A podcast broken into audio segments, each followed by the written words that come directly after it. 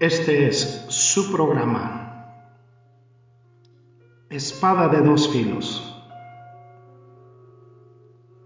Un estudio exhaustivo de la Biblia, la Santa Palabra de Dios, versículo a versículo. Con el hermano Andrés López. Bienvenidos.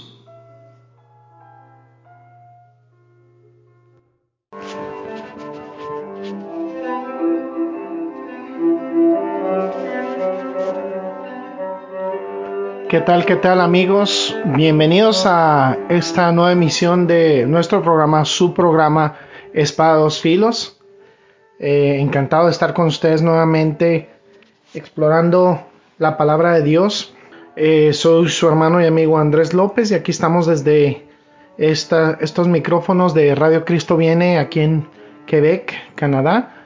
Y muy contentos de continuar eh, esta aventura de el pasaje del capítulo 5 de Mateo, versículos 17 al 20, que dice lo siguiente, dice Jesucristo, no penséis que he venido a abrogar, para abrogar la ley o los profetas. No he venido para abrogar, sino para cumplir. Porque de cierto os digo que hasta que pasen el cielo y la tierra, ni una jota ni una tilde pasará de la ley, hasta que todo se haya cumplido. De manera que cualquiera que quebrante uno de estos mandamientos muy pequeños, y así enseña a los hombres, muy pequeño será llamado en el reino de los cielos.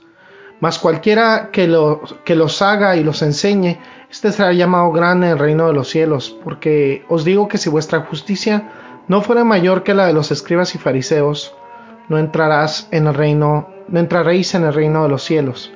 Vamos a orar, gracias bendito Señor, te damos por esta tu palabra, Señor, por tantas maravillas que tienes para nosotros en esta hermosa sabiduría que tienes en tu palabra, Señor.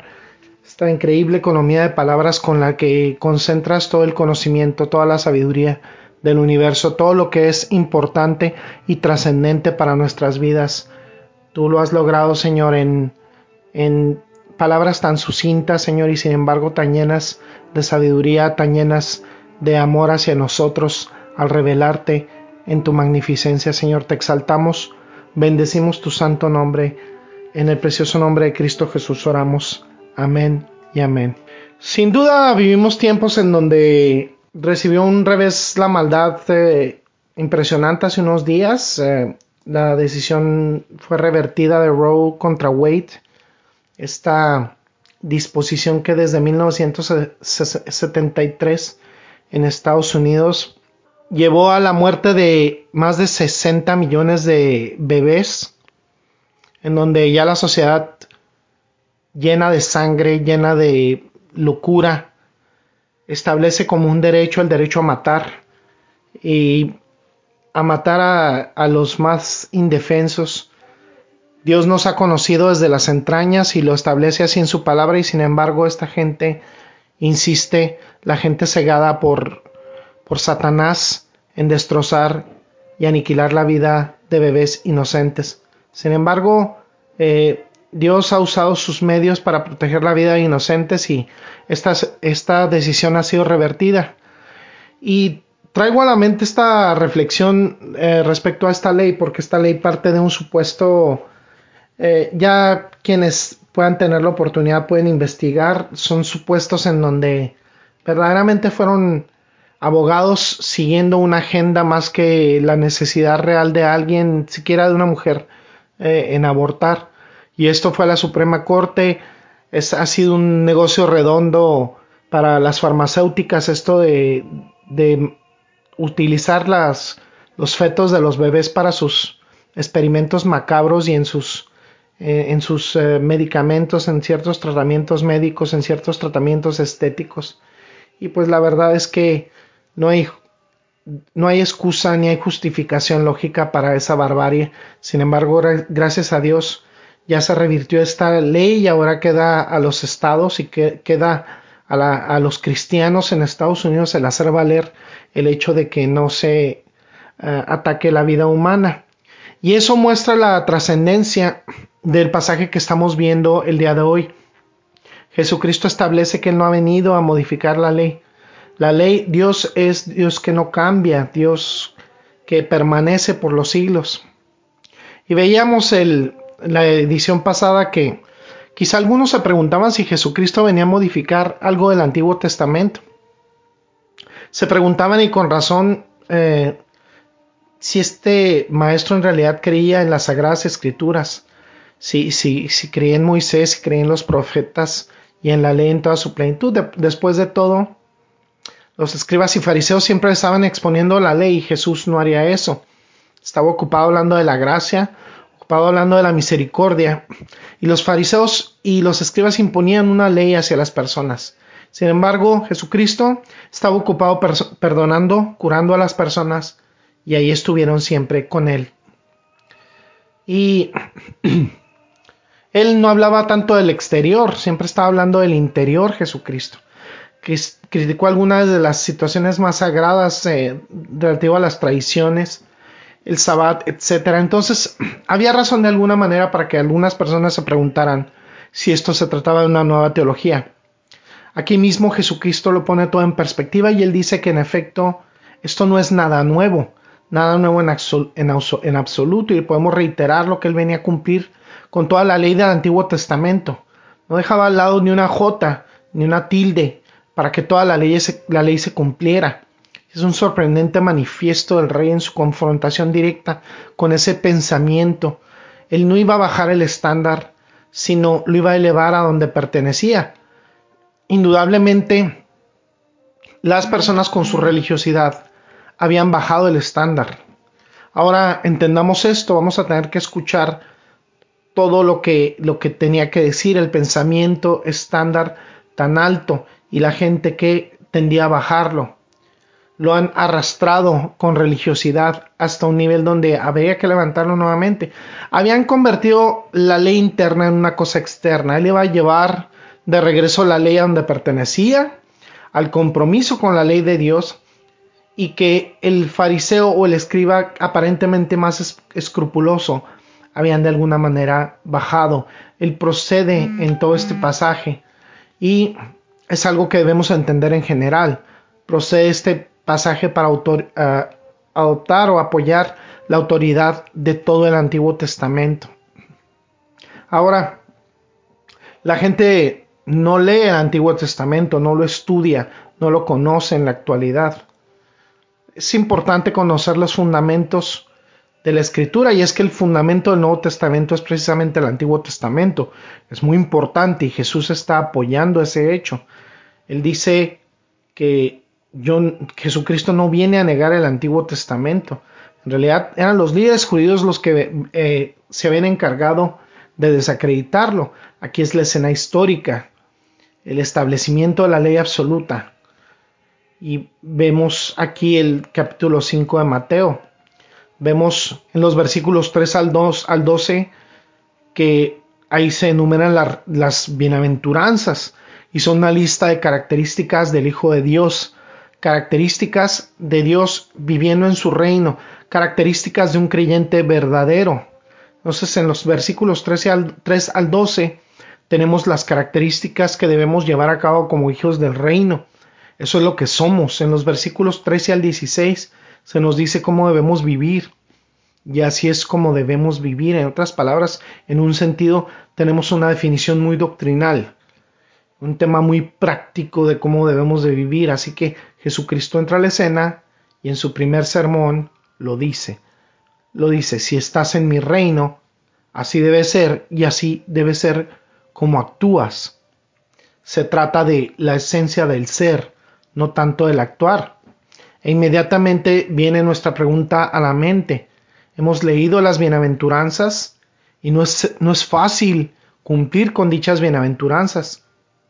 Y hemos leído versículos del 13 al 16 y nos pide ser sal y luz. Y no es fácil vivir así. ¿Cómo podemos entonces, podemos preguntarnos, vivir de esa manera? Y aquí viene en respuesta el versículo 17 debemos defender la palabra de Dios. La palabra de Dios se convierte entonces en la norma de justicia, la palabra de Dios de las pautas, los principios, los requisitos, las formas. ¿podemos entonces realmente vivir una vida justa? ¿Cómo podemos ser sujetos y cómo podemos disfrutar de las bienaventuranzas? ¿Cómo podemos llegar a ser sal y luz? Ciertamente no bajando el estándar. Ciertamente no abandonando la ley de Dios ni dejándola de un lado y decir, pues ya no es vinculante, simplemente nos amaremos, nos tomaremos de las manos y haremos lo nuestro. De ninguna manera el estándar se queda donde estaba. ¿Cómo podemos ser y vivir como sal y luz? ¿Cómo podemos alcanzar todo lo que podemos ser como hijos del reino al guardar los preceptos de una obediencia absoluta a la palabra de Dios, que es absolutamente autorizada, absolutamente vinculante? Si eso obedecía a la teología de la época, obedece también a la teología de esta época. Y si en ese entonces, por desgracia, había gente que solamente obedecía a lo que quería obedecer, ahorita también vemos mucha gente que solamente quiere obedecer lo que quiere obedecer y no toda la palabra de Dios. Entonces, Jesucristo, como nuestro Señor, presenta este pensamiento aquí, un pensamiento poderoso, que es la clave para una vida justa, el guardar la palabra de Dios, y eso es lo que dice precisamente en el versículo 20, la clase de justicia que tienen los fariseos nunca será aprobada, a menos de que esa justicia exceda a la de ellos. Sí, y es que dice, porque os digo que si vuestra justicia no fuera mayor que la de los escribas y fariseos, no entraréis al reino de los cielos. Entonces, si vamos a hacer sal y luz, no va a ser para igualar una justicia externa basada en tradiciones de hombres. Dice Jesucristo, mi justicia, la justicia y la obediencia es interna y está basada en la ley eterna de Dios. Y esta es la diferencia. Entonces, si vamos a hacer sal y luz, debemos ser justos, verdaderamente justos. Y la única forma de tener esa verdadera justicia es ir más, más allá de la falsa e hipócrita apariencia externa de los fariseos y de los escribas. Es de hecho una justicia interior que solo es forjada mediante el poder del Espíritu Santo, pero principalmente por el poder y la autoridad de la palabra de Dios. Entonces, la palabra de Dios es el estándar justo y Dios nunca la cambió. Y cuando Jesús vino, no la abrogó, es decir, no cambió esta ley, simplemente reafirmó su carácter absoluto y vinculante. Y pues bueno, como seres humanos podemos decir, bueno, eh, ¿qué pasa más adelante en el capítulo cuando él dice, habéis oído decir, pero yo digo? Sin duda, él dice, pero yo digo, dice Jesucristo, pero no está añadiendo el Antiguo Testamento, no está cambiándolo, lo que está haciendo es simplemente reafirmar la intención original de Dios, porque los rabinos y la gente religiosa de esa época en Israel había pervertido tanto el Antiguo Testamento que él tenía que volver a elevar ese estándar donde Dios lo puso en primer lugar. Ahora, si miramos el texto, podemos ver a Jesús estableciendo la ley, Jesús diciendo, aquí está el absoluto, aquí está el estándar de justicia, y determina cuatro puntos. Vamos a ver uno de ellos. Jesús dice que estas cosas acerca de la ley y de la preeminencia de la ley determinan también una pertinencia de la ley y un propósito. Estos versículos están cargadísimos de una belleza eh, y una sabiduría impresionante. Están absolutamente cargados de verdad, llenos de verdad. No hay forma concebible en que nuestras mentes puedan siquiera manejar una centésima o milésima parte de la sabiduría y la riqueza que hay en estos versículos, porque son verdaderamente fuertes. Eh, vamos a dar un pequeño salto y vamos a ver si podemos aterrizar en algo emocionante definitivo. La visión de Jesucristo en las Escrituras, llamados radioescuchas, eso puede determinarlo para nosotros lo que Jesús, pensó de la Biblia. Eso es lo que debemos pensar. punto número uno. Y eso es, si eso nos llevamos con este estudio, sería maravilloso. Hay algunos subpuntos. La preeminencia de la ley en el versículo 17. Cuando Jesucristo les dice que no viene para abrogar la ley o los profetas, no ha venido a destruir, sino ha venido a cumplir. Para Jesús la ley de Dios es Dios mismo, es la escritura. La palabra de Dios es absolutamente preeminente en primer lugar, sin igual. Él comienza diciendo, no penséis, no tengan ustedes la mala interpretación de pensar que no vayan a pensar otra cosa. Esto es exactamente lo que estaban pensando, algo errado. Y él dice que lo estaban haciendo de manera equivocado, equivocada. Bueno, e, ellos pensaban en algún momento en sus mentes, aquí viene Jesucristo y va a hacer a un lado la ley, va a dejar todas las cosas de lado. Qué cosa más absurda. Él dice, no bajaré el estándar ni un ápice. Sabemos que algunos escritos judíos, los cuales tenemos a nuestra disposición, dicen que pensaban que el Mesías iba a anular la ley y lo malinterpretaron. Malinterpretaron Jeremías 31, 31 donde dice que hará un nuevo pacto. Y pensaron que el nuevo pacto anularía lo que Dios había establecido en el primer lugar en el Antiguo Testamento. Sin embargo, estaban terriblemente equivocados. Jesucristo vino y dijo, estoy introduciendo este nuevo orden de ideas respecto a lo que Dios ha establecido. Él pensaba que eh, habían, por ejemplo, excedido sus, sus atribuciones respecto al sábado. Jesucristo violó muchas de sus tradiciones y era natural que pensaran que venía a abrogar toda la ley. Y lo que hizo, sin embargo, Jesucristo es barrer sin piedad sus tradiciones que servían de base para una hipocresía y una autojustificación, sus diezmos de cosas minúsculas, sus constantes lavados religiosos, los ignoró Jesucristo, hizo caso omiso a su ley oral y a la de los escribas, interpretó la ley escrita de manera totalmente diferente a como lo hicieron ellos, bajo el estándar de Dios. Él con la suficiente autoridad de quien viene del Padre y es el Padre, y Él es el Hijo, y, y Él es Dios. Pero se estaba de alguna manera rebelando contra el Antiguo Testamento, podemos pensar. De ninguna manera. Ya que el Evangelio de la, de la gente de esa época como el de la época actual es un Evangelio de indulgencia, de permisividad. Y podemos decir, les puedo decir algo, amados escucha, si ustedes son cristianos, hoy Dios no ha dejado de lado sus principios, ni para ustedes ni para mí siguen siendo los mismos. Él tiene un estándar muy alto Jesucristo, y levantó ese estándar del Antiguo Testamento, eh, Testamento y terminó exponiendo a los fariseos y a los escribas como hipócritas. Entonces, dice en el versículo 20, si vuestra justicia no fuera mayor que la de los escribas y los fariseos, no entraréis en mi reino. Y lo dice en el capítulo 6, esencialmente en el versículo 1.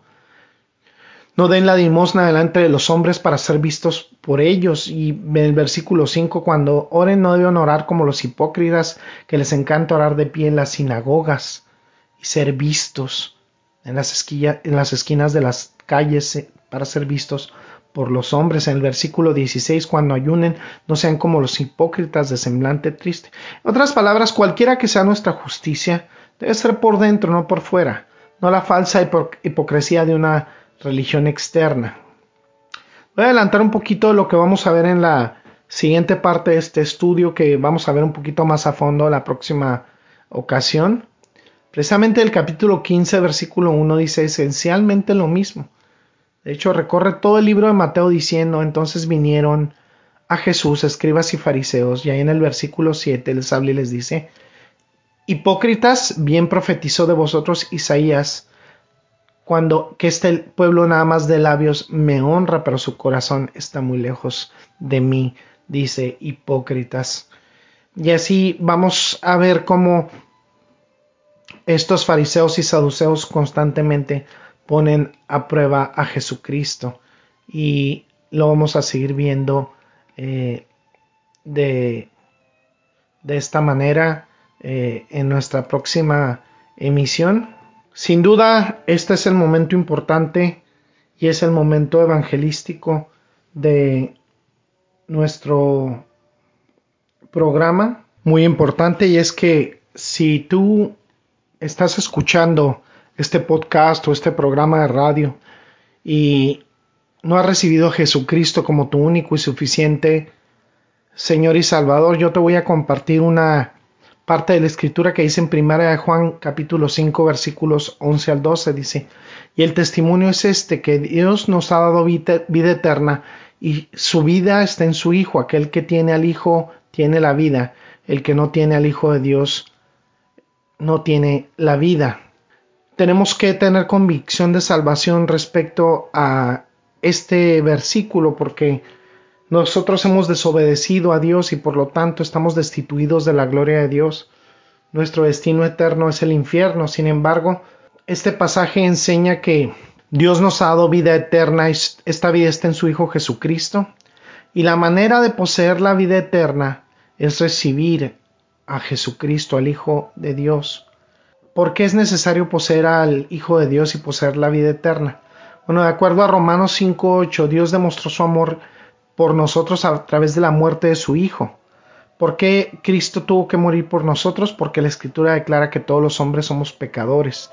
Y como pecadores, o sea, desobedientes de las disposiciones de Dios, la Biblia declara que no podemos alcanzar la gloria de Dios que nuestro destino eterno es el infierno.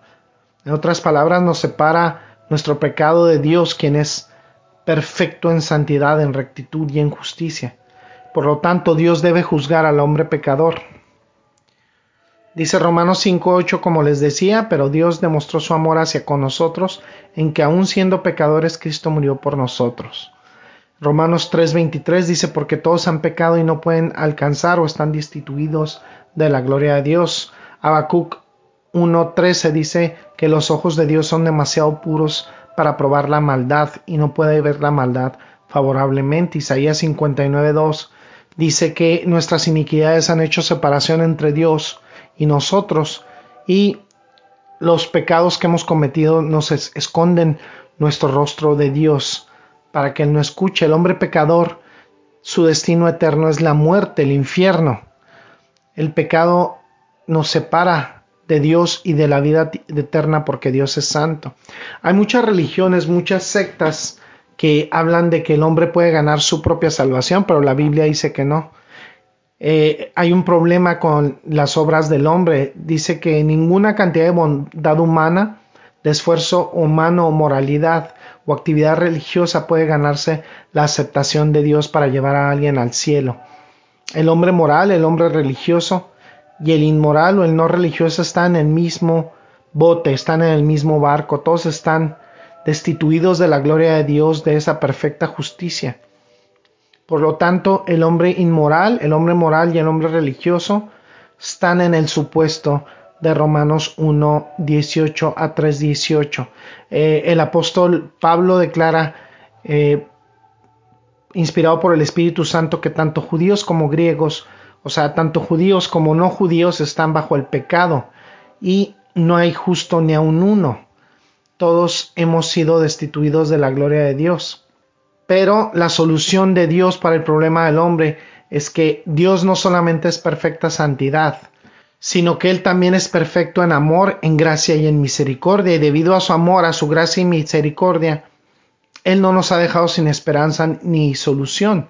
Él nos ha dado el mensaje del Evangelio, el mensaje de que Cristo es el mejor regalo para el hombre, porque Él vivió sin pecado, vivió una vida perfecta y murió en la cruz por nuestro pecado, y fue y resucitó al tercer día de la tumba, probando que Él es el Hijo de Dios, y por lo tanto su muerte tiene valor para nosotros, y Él es el único mediador que hay entre Dios y los hombres. ¿Cómo sabemos si hemos recibido al Hijo de Dios que es Jesucristo y podemos cruzar el abismo y tener vida eterna, ¿qué podemos hacer ahora? Nosotros debemos reconocer nuestra pecaminosidad y arrepentirnos y recibir y confiar a Jesucristo como nuestro único y suficiente Señor y Salvador para poner nuestra fe y nuestra confianza en Él. El reconocer que somos pecadores, que no podemos hacer nada para ganarnos el cielo, y que Jesucristo murió y resucitó al tercer día para ser nuestro Salvador personal, para que podamos ser salvos por medio de Él al reconocerle y recibirle como nuestro único y suficiente Señor y Salvador. Es Él es el único camino al cielo. Bueno, muchas gracias, amados radioescuchas. Este ha sido su programa, nuestro programa Espada de dos Filos. Esperamos eh, tener la amabilidad de su presencia para la próxima emisión. Este ha sido su amigo y hermano Andrés López y eh, vamos a orar para despedir este programa. Gracias, bendito Señor, porque nos has permitido descubrir la insondable belleza de tu palabra, Señor. Gracias porque has tenido misericordia de nosotros y nos has permitido acceder a la sabiduría de la Biblia, Señor. Gracias, amado Padre, te exaltamos y para ti sea toda la gloria y toda la honra en el precioso nombre de Cristo Jesús. Oramos. Amén. Bueno, eso ha sido todo por esta emisión. Nos vemos hasta la próxima. Bendiciones. Gracias por el placer de su sintonía. Lo esperamos en una nueva emisión de este su programa, nuestro programa Espada de dos filos. Hasta pronto y bendiciones.